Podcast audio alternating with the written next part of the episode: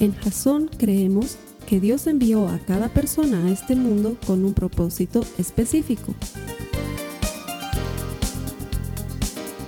Nuestra misión es ayudarte a que tengas una relación personal con Jesús y a través de ella encuentres ese propósito para tu vida.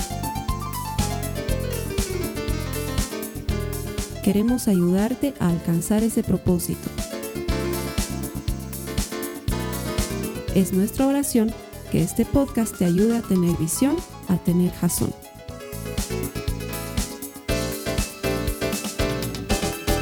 Bienvenidos a la segunda semana de Cambia tu mundo en 52 días.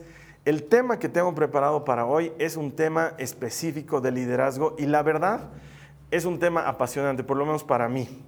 Estoy seguro que si tú lo aplicas, que si lo pones en práctica, Dios no solamente te va a utilizar, sino que te va a transformar en un líder capaz de cambiar tu mundo en poco tiempo, en el tiempo que Él haya preparado para ti. Lo importante de esta serie es que Dios ponga en nuestros corazones el deseo de hacer algo y tú pongas en ti mismo la motivación y tomes la decisión de hacer algo. Lo que vamos a ver esta semana es realmente importante. La anterior semana mi objetivo era... Eh, no sé, motivarlos a entender que Dios tiene necesidades y que nosotros podemos atender esas necesidades, que hay cosas que a Dios le importan y nosotros podemos hacer esas cosas que a Dios le importan y que esas cosas que a Dios le importan se pueden transformar en nuestro ministerio. Pero el deseo de esta semana es algo diferente, es equiparte para que puedas hacerlo, ¿sí? Hay una diferencia entre motivarte y otra equiparte. Y la semana que vamos a compartir hoy, o la, charla que vamos a compartir hoy, está destinada a equiparte. Pero antes quiero hacerles una pregunta a los que están aquí. ¿Quién puede decir de sí mismo, con honestidad levantando la mano, yo la verdad no me siento gran cosa, Carlos Alberto? Nunca me he sentido muy que sea líder, nunca me he sentido muy que dirija a la gente, nunca me he sentido capaz de influenciar a alguien que pueda decirme, yo estoy contigo, Carlos Alberto. La verdad es que la mayoría de las personas nos sentimos medio inútiles, ¿sí? La verdad, eh, la, mayoría de las personas no sentimos que seamos capaces. Y por eso me encanta la serie en la que hemos tomado a Nehemías como punto de partida, porque él era un copero. Era una persona común y corriente. Su trabajo no era un trabajo que requería mucha inteligencia, la verdad. No me imagino que en el currículum que le hayan pedido a Nehemías haya estado que haya estado graduado de alguna universidad o que tenga estudios de alguna cosa. Solamente tenía que probar el vino para que el rey no se muera. Entonces era un tipo normal, era un hombre común y corriente. Y sin embargo, pese a ser un hombre común y corriente, fue utilizado por Dios para hacer algo extraordinario. La Biblia nos dice, y como lo veíamos la anterior semana, Llevaban 140 años con sus muros caídos y su templo destrozado. Y esto era terriblemente humillante porque ya no podían llevar la adoración delante de Dios y porque estaban inermes delante de los enemigos, a merced de lo que cualquier cosa les podía pasar. Y sobre todo porque ellos, los judíos, sabían que eran una burla para la gente.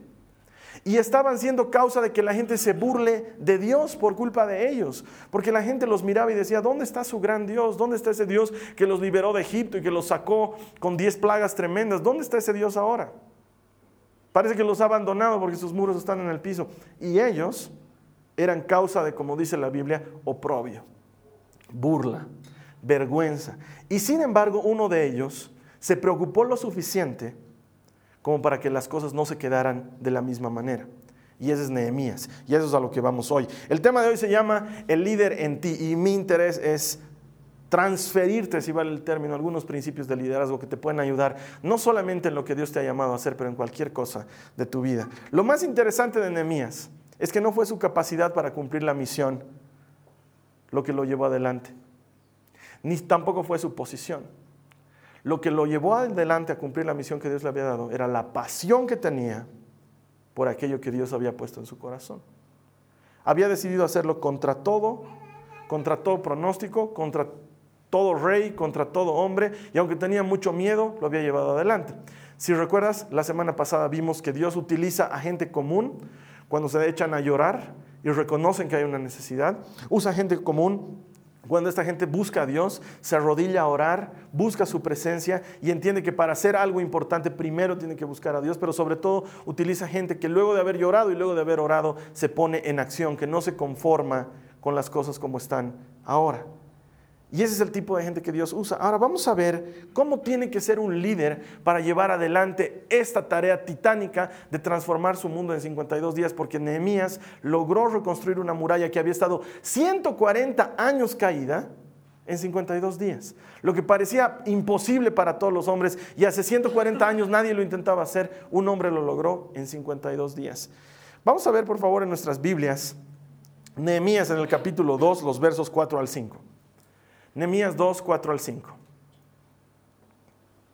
Búsquenla en sus Biblias, por favor. Y para los que están tomando notas, primer punto, un líder define la misión claramente. Un líder define la misión, define lo que va a hacer claramente. Esto lo vamos a ver muy bien en Nehemías 2, los versos 4 al 5. Si me sigues, dice. El rey preguntó, bueno, está hablando con Nehemías, ¿cómo te puedo ayudar? Y después de orar al Dios del cielo, dice la palabra, y, aquí quiero hacer un, un punto suspensivo, si la oración no es necesaria para alcanzar aquello que Dios ha puesto en tu corazón, probablemente estás pensando en algo muy pequeño. Otra vez te lo voy a decir. Si aquello que estás queriendo hacer para Dios no requiere que ores, probablemente estás pensando en algo muy pequeño. Porque si tu misión, si tu anhelo, si la cara que Dios ha puesto en tu corazón, a lo único que te llevas a decir, Dios mío, necesito ayuda, probablemente sí está naciendo en el corazón de Dios. Probablemente sí es algo importante, pero volvemos a la lectura. Verso 5 dice, contesté, si al rey le agrada y si está contento conmigo, su servidor, envíeme a Judá, y aquí está su declaración de misión, sencilla y clara, para reconstruir la ciudad donde están enterrados mis antepasados. Para reconstruir la ciudad. Lo primero que necesitas hacer en liderazgo es tener claro lo que quieres hacer, hacia dónde te estás moviendo, cuál es el objetivo de tu misión, qué es lo que vas a hacer. Hay gente que durante la semana ha estado charlando y me decían, hermano, yo siento una gran carga por las personas que están enfermas de cáncer. Ok, ¿qué vas a hacer? Hermano, yo estoy preocupado porque los jóvenes hoy en día andan muy perdidos y andan en cosas que no les conviene. Y, ok, ¿qué vas a hacer? ¿Qué quieres hacer? Cuando no has definido tu misión claramente, no puedes llegar a ella. Un buen líder, un líder que cambia su mundo en 52 días, define su misión claramente. Hablaba con una persona esta semana y me decía, estoy cansado de mis deudas y he decidido que hasta fin de año voy a eliminar las deudas más importantes que tengo, hasta fin de año y voy a ayudar a mi oficina y a la gente que trabaja conmigo a enfocarnos en nuestra meta este año es eliminar esas deudas. Eso es algo claro. Eso es algo que puede sumar gente detrás de ese proyecto.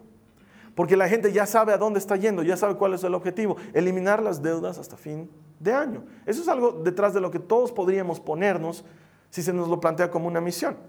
Estaba hablando igual con un muchacho que me decía, hermano, quiero llevar más gente a la iglesia y me he propuesto lo siguiente. Esta es la carga que tengo en mi corazón.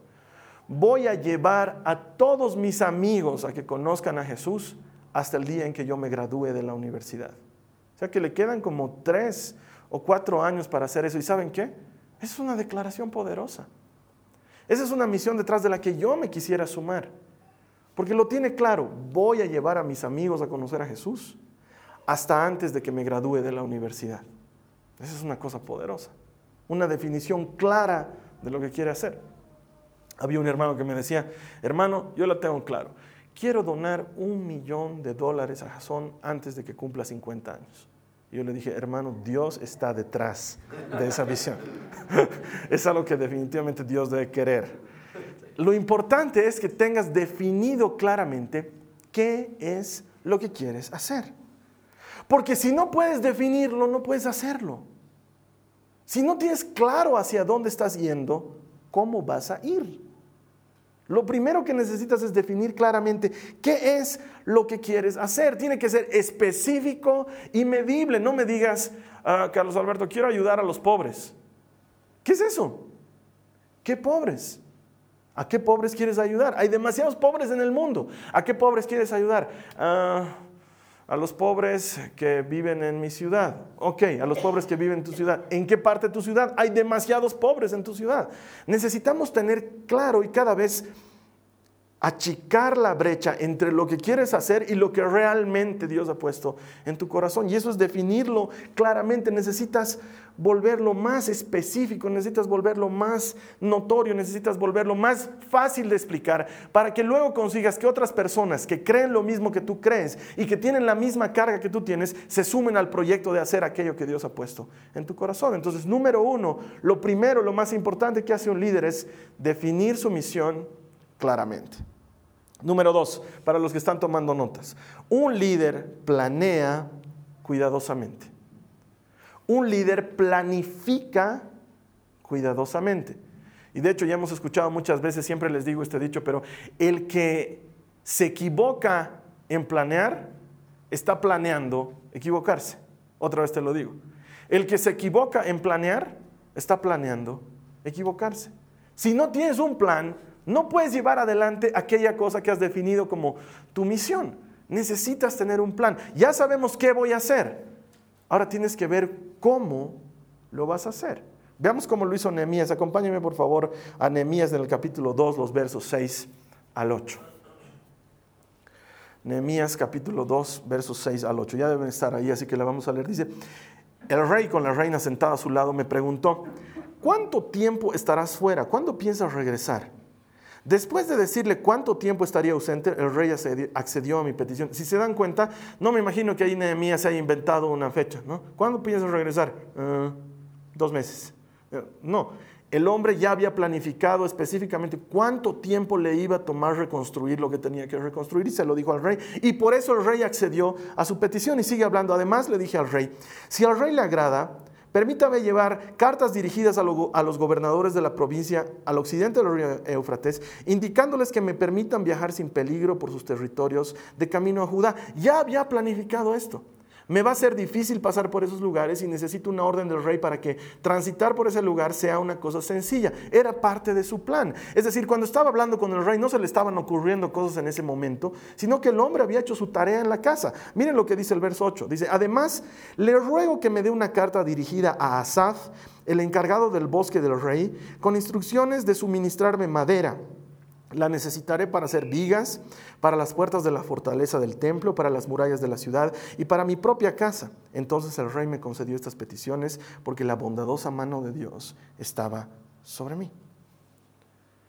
De hecho, he estado leyendo comentarios que dicen que el solo hecho de que Nehemías haya sabido que el guardabosques del rey se llamaba Asaf, significa que había tenido que investigar mucho y pasar mucho tiempo planificando, porque en esa época no era como entrar a Google y escribir cómo se llama el guardabosques del rey, digamos, ¿no? y pum, le iban a salir las respuestas. El hombre había tenido que investigar, era un copero, pero no tenía cargo importante en el reino, un cargo, no sé, de ministro o de asesor, era solamente un copero, entonces ha tenido que investigar mucho hasta dar con el nombre del guardabosques del rey para decirle, Señor, que Asaf me dé maderita para construir lo que tengo que construir. O sea, este hombre realmente había planificado cuidadosamente cada uno de los pasos que iba a tomar. Y hay gente que me dice, es que lo que pasa es que en el proceso de planificación se pierde lo espiritual, Carlos Alberto. El proceso de planificación no es muy espiritual. Y la verdad, aunque suene grosero, tengo que decirles que no hay idea más estúpida que esa. La planificación es esencialmente espiritual. Dios se manifiesta en la gente tanto en la presentación como en la planificación. Dios no solamente está en el momento en el que haces las cosas, sino que Dios está en el momento en el que preparas las cosas para hacerlas. De hecho, hay gente que me escribe de otros países cuando ve este video y me dice, Carlos Alberto, ¿cómo haces para predicar? Prácticamente no ves tus apuntes y hablas con la gente directamente. ¿Cómo lo haces? ¿Cómo haces que se vea tan fácil? Y les digo, lo que pasa es que me destruyo a mí mismo semanalmente planificando lo que voy a hablar. No es tanto así como que he escrito el mensaje en el papel, sino como que lo he escrito en mi corazón. Si tú me escurres, va a salir liderazgo de mí, aunque eso suena asqueroso, pero es la verdad. Es algo en lo que paso mi vida planificando y le meto alma, vida y corazón. Si mi esposa estuviera aquí, les, les contaría como testigo cómo me ve viendo videos, escuchando mensajes, preparando prédicas, leyendo libros, planificando lo que voy a hablar, de tal manera que cuando venga y te hable, te hable de lo que hay en mi corazón y no de algo que he escrito en un papel, porque la planificación es esencialmente espiritual. Es, un proceso en el cual te tienes que involucrar para que luego las otras cosas que vas a hacer te salgan bien. Sin un plan, lo que sea que quieres hacer puede fallar. Y, déjame ponerte algunos ejemplos. No sé, digamos que me dices, eh, Carlos Alberto, eh, estoy interesado en trabajar con ir a visitar hospitales. Eh, me conmueven los enfermos y quisiera orar por ellos y probablemente no pueda hacer gran diferencia, pero por lo menos puedo llevar esperanza. O probablemente me dices, no, lo que yo quiero hacer es trabajar, no sé, con madres solteras o quiero trabajar con niños pobres y, y no sé, o quiero luchar contra el cáncer y quiero hacer algo contra esa terrible enfermedad. Y lo siguiente que te va a suceder es que cuando ya sabes lo que quieres hacer, te vas a ver ante esa misión y vas a decir, ¿Cómo voy a hacer algo tan grande? ¿Cómo voy a poder pelear contra el cáncer? ¿Cómo voy a poder atender niños necesitados, huérfanos? cómo voy a poder visitar enfermos? ¿Cómo lo voy a hacer? Es demasiado grande para mí. Ok, te voy a dar un principio, te voy a compartir un principio que por lo menos en mi vida, en lo que llevamos de ministerio, en las cosas que hacemos, nos ha servido y nos funciona cada vez como si fuera un engranaje. Y si quieres tomar notas, apúntalo. Da el siguiente paso. Probablemente esto es lo más sabio que te pueda decir en todos los días de tu vida. Da el siguiente paso. No anotes en tu lista de cosas que hacer luchar contra el cáncer, porque sabes qué, te vas a volver loco. Cada vez que abras tu lista de cosas que hacer luchar contra el cáncer, vas a decir, ¿cómo voy a luchar contra el cáncer? Anotate el pequeño siguiente paso que tienes que dar. No sé, probablemente reunirte con alguien que ya esté haciendo lo que tú quieres hacer. Alguien que ya esté involucrado en el tema, alguien que ya sepa un poco de esto y entonces tu siguiente paso es reunirme con esta persona.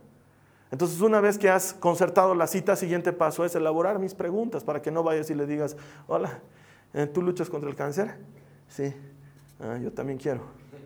Sino que sepas cómo vas a desarrollar la charla y probablemente luego de hacer las preguntas, reunirte con la persona. Y luego de reunirte con la persona, planificar el siguiente paso. No sé, probablemente sea buscar otras personas que quieran hacer lo mismo que yo quiero hacer. No sé, pero tienes que planificar las cosas paso a paso. Uno no agarra y dice voy a comenzar una iglesia de un día al otro. Y agarra y contrata un lugar y comienza.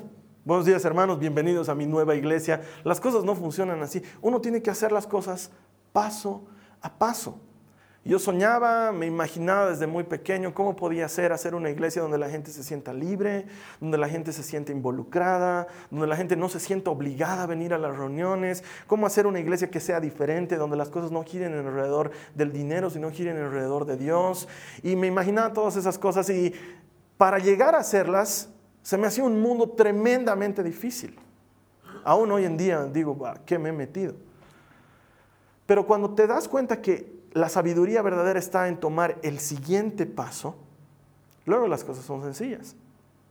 Lo siguiente que tenía que hacer, una vez que Dios me dijo, Carlos Alberto, comencemos con Jason, lo siguiente que tenía que hacer era necesitábamos gente para las reuniones.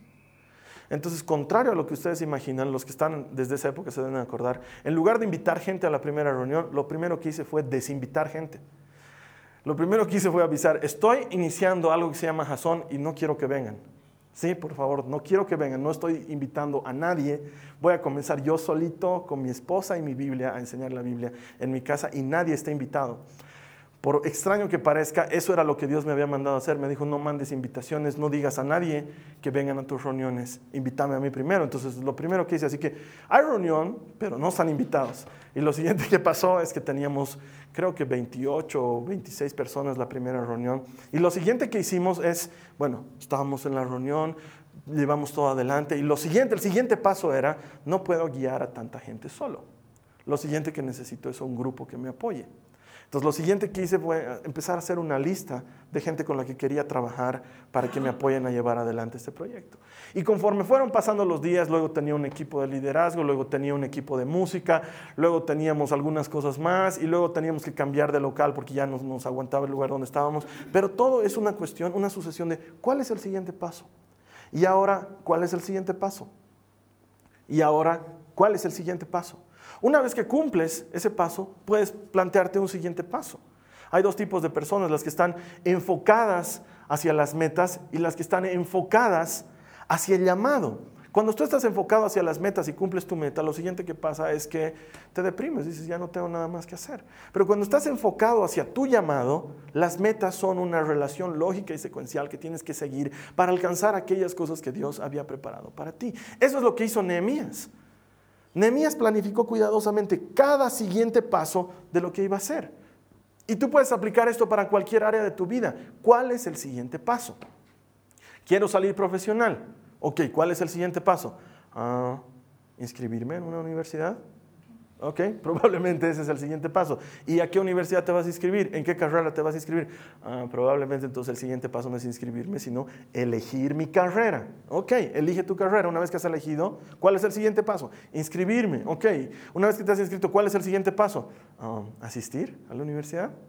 Ok, asiste a la universidad, vence tus exámenes, hazlo paso a paso. Quiero ser el mejor alumno en mi carrera. Ok, ¿cuál es el siguiente paso?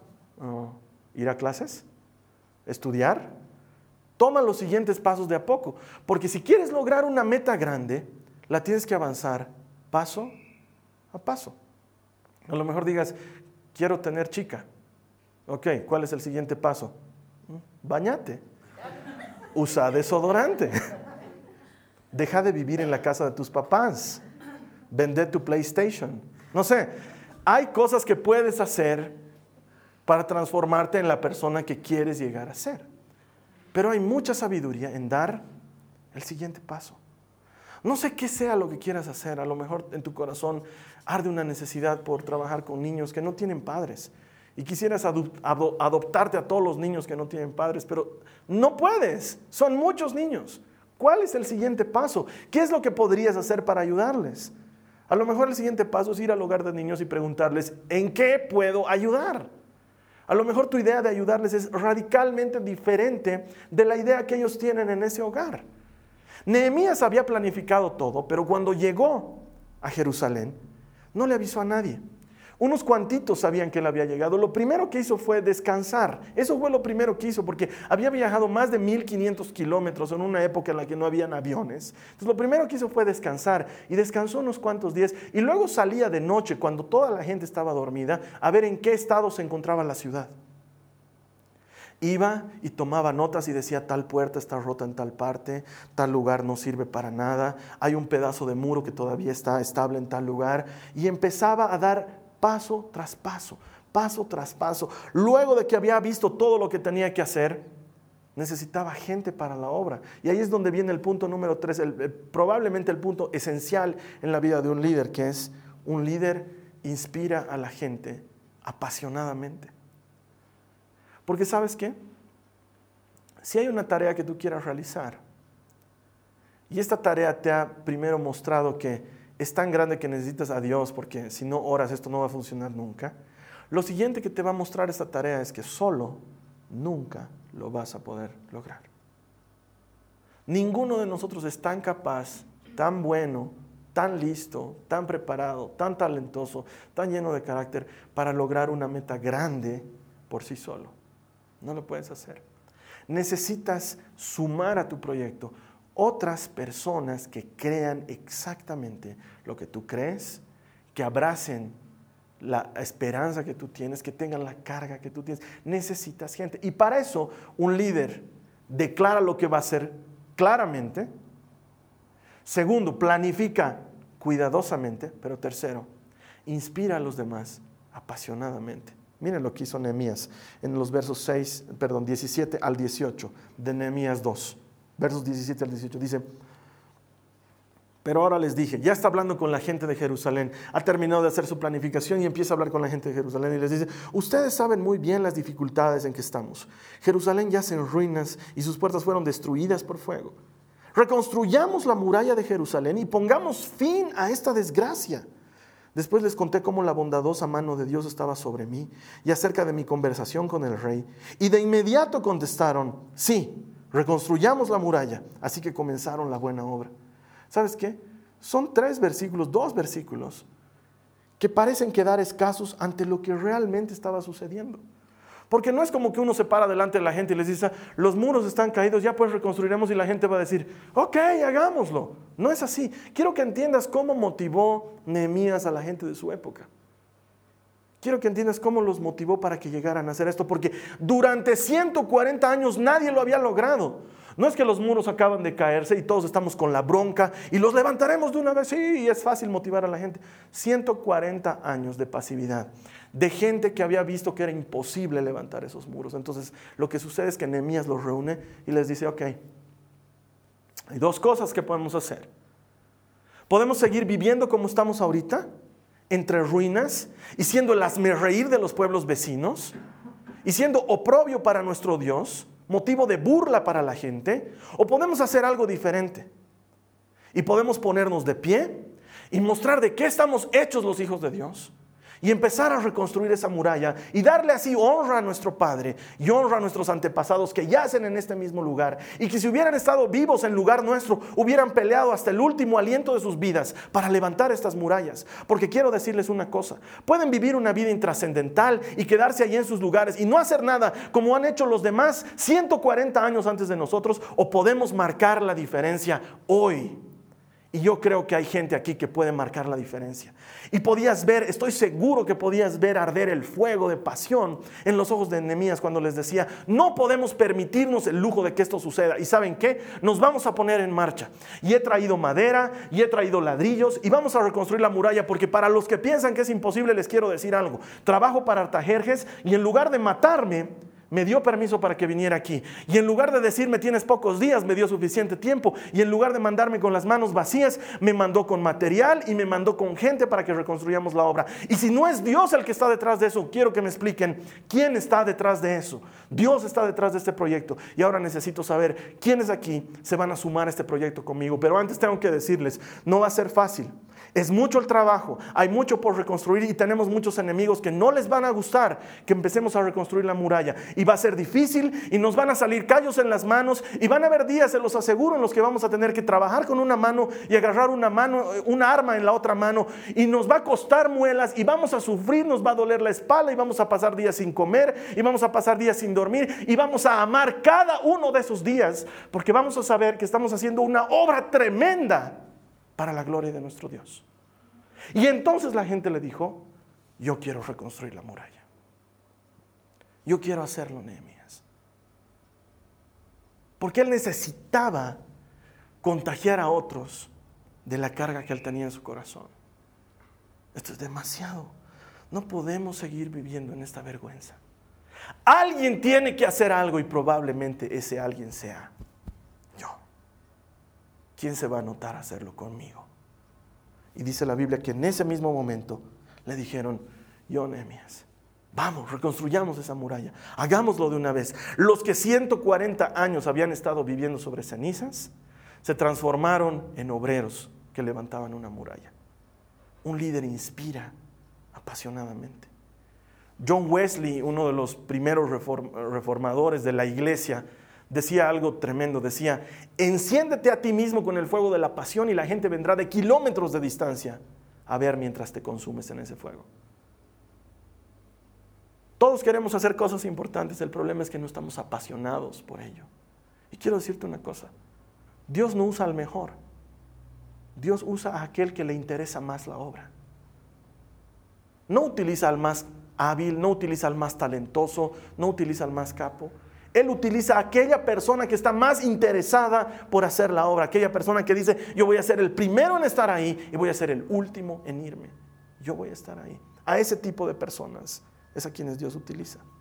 Pero para eso tú y yo necesitamos darnos cuenta que lo que sea que Dios haya puesto en tu corazón, o lo que sea que vaya a poner durante esta serie, no puedes hacerlo solo. Necesitas sumar otra gente a tu proyecto. No puedes hacerlo solo. Y lo mismo sucede con Jasón. Siempre le digo a la gente que trabaja conmigo, Jasón no es mío, no es mi iglesia. Pero ¿saben qué? Necesito marcar una diferencia. Y te lo digo a ti hoy. ¿Qué quieres hacer? ¿Quieres seguir viviendo como vives?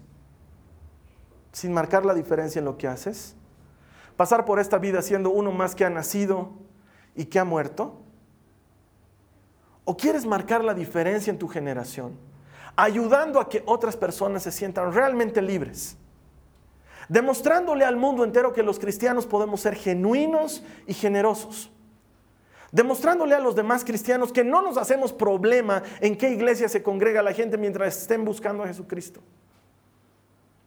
Puedes unirte a este proyecto donde habemos personas que creemos que la única razón por la que estamos en este mundo es para ayudar a otros a encontrar a Jesucristo, de manera que desarrollen una relación personal con Él. Y cuando encuentren su relación con Jesús, entonces van a encontrar propósito para su vida, para que dejen de ser una persona que nació y murió sin haber marcado trascendencia en su historia, sino que sean una persona que marque la diferencia en su círculo, en su ciudad y probablemente en su nación, porque estoy convencido, lo creo hasta la médula más íntima de mi ser, de que en este lugar hay gente que puede impactar el país más allá de lo que lo han hecho cualquier otra persona antes de nosotros.